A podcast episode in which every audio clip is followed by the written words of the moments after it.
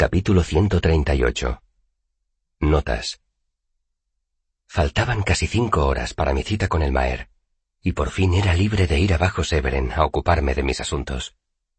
Desde los elevadores, el cielo se veía tan limpio y azul que contemplarlo te partía el corazón. En eso pensaba cuando me dirigí a la posada las cuatro candelas. La taberna no estaba muy llena, de modo que no es de extrañar que el posadero me viera dirigirme hacia la escalera del fondo. ¡Alto tú! me gritó en Malatur. ¡Paga! Solo habitación para hombres que pagan. Como no quería montar una escena, me acerqué a la barra.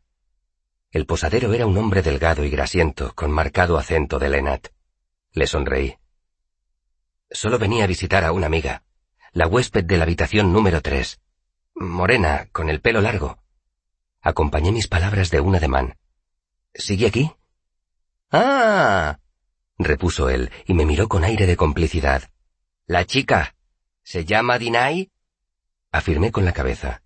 Sabía que Dena cambiaba de nombre con la misma frecuencia con que otras mujeres cambiaban de peinado. El posadero volvió a sentir. Sí, los ojos oscuros, bonitos, se marchó ya mucho. Me desanimé, pese a que no abrigaba muchas esperanzas de encontrarla allí después de tanto tiempo. ¿Sabe a dónde puede haber ido? El posadero soltó una breve carcajada. No. Tú y los otros lobos vienen oliendo su rastro. Si supiera os haría pagar y sería rico. Pero no, sé nada. ¿No me ha dejado ningún mensaje? Pregunté sin grandes esperanzas. No había encontrado ninguna carta ni ninguna nota esperándome en el palacio del Maer. Ella esperaba que viniera a buscarla aquí. ¿Sí? dijo el posadero burlón, y entonces hizo como si recordara algo. Creo que encuentro una nota. Puede ser. Yo no leo muy bien. ¿Quieres ver? Me sonrió. Asentí con la cabeza, un poco más animado.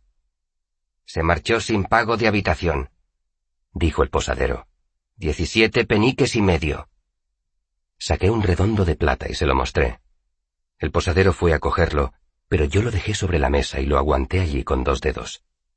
El posadero fue a la trastienda, al cabo de cinco largos minutos, volvió con un trozo de papel bien doblado en una mano. La encuentro, dijo triunfante agitando la mano. Aquí papel sirve para encender el fuego solo. Miré el trozo de papel, y se me alegró el corazón. Estaba doblado varias veces, tal como yo había doblado la carta que le había entregado al calderero para que se la dejara a Dena.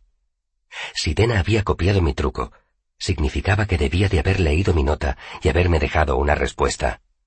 Con suerte, me diría a dónde había ido. ¿Cómo encontrarla? Deslicé la moneda hacia el posadero y cogí la nota. Una vez fuera, fui hacia la sombra de un umbral empotrado. Era lo más parecido a la intimidad que podía conseguir en aquella calle tan concurrida. Desdoblé el papel con cuidado y lo acerqué a la luz. El mensaje rezaba Dena, he tenido que marcharme de la ciudad para hacerle un encargo a mi patrón. Pasaré un tiempo fuera, quizá varios ciclos. Ha sido imprevisto e inevitable. Si no, habría hecho todo lo posible por verte antes de partir.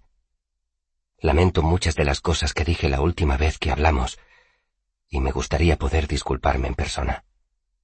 Te buscaré a mi regreso. Atentamente, Quoth. A la octava campanada me dirigí a los aposentos del Maer. Dejé a Cesura en mis habitaciones y sin ella me sentía como desnudo. Es curioso lo deprisa que uno se acostumbra a esas cosas. Stapes me condujo hasta la salita del Maer y Alberon envió a su valet a invitar a Meluan a que se reuniera con nosotros cuando quisiera. Me pregunté, por curiosidad, qué pasaría si ella decidía no acudir a la cita. ¿La ignoraría el Maer durante tres días como silenciosa reprimenda? Alberon se sentó en un diván y me miró con aire reflexivo. He oído algunos rumores relacionados con tu reciente viaje, dijo. Algunos eran historias fantásticas cuya veracidad pongo en duda. Quizá quieras contarme qué pasó en realidad. Al principio, me extrañó que se hubiera enterado tan pronto de mis actividades cerca de Levinshire. Entonces comprendí que quería saber los detalles de nuestra persecución de los bandidos en el Eld, y sentí un gran alivio. Veo que Dedan no tuvo problemas para encontrarlo, Excelencia. Alberon asintió con la cabeza. Lamenté tener que enviarlo en mi nombre, Excelencia. No es una persona muy sutil. Alberon encogió los hombros. No tuvo consecuencias. Cuando vino a verme, ya no había necesidad de mantener la operación en secreto. ¿Entonces le entregó mi carta? Ah, sí, la carta. Alberon la sacó de un cajón. Supuse que era una especie de chiste raro. ¿Cómo dice, Excelencia? Me miró fijamente y luego bajó la vista hacia mi carta. Veintisiete hombres. Leyó en voz alta. Mercenarios con experiencia a juzgar por sus actos y su aspecto. Un campamento bien establecido con fortificaciones rudimentarias. Levantó la cabeza. No esperarás que me lo crea. Es imposible que vosotros cinco pudierais con tantos. Lo sorprendimos, Excelencia, dije con un comedimiento ligeramente petulante. La expresión del Maer se endureció. Mira, dejémonos de humor provinciano. Esto lo considero de muy mal gusto. Dime la verdad y acabemos ya. Le he dicho la verdad, Excelencia. De haber sabido que me exigiría pruebas, habría dejado que Dedan le trajera un saco lleno de pulgares. Me costó una hora de bronca quitarle esa idea de la cabeza. Eso no detuvo al Maer como yo esperaba. Sí, quizá debiste permitírselo, dijo. La situación dejó de parecerme cómica de golpe.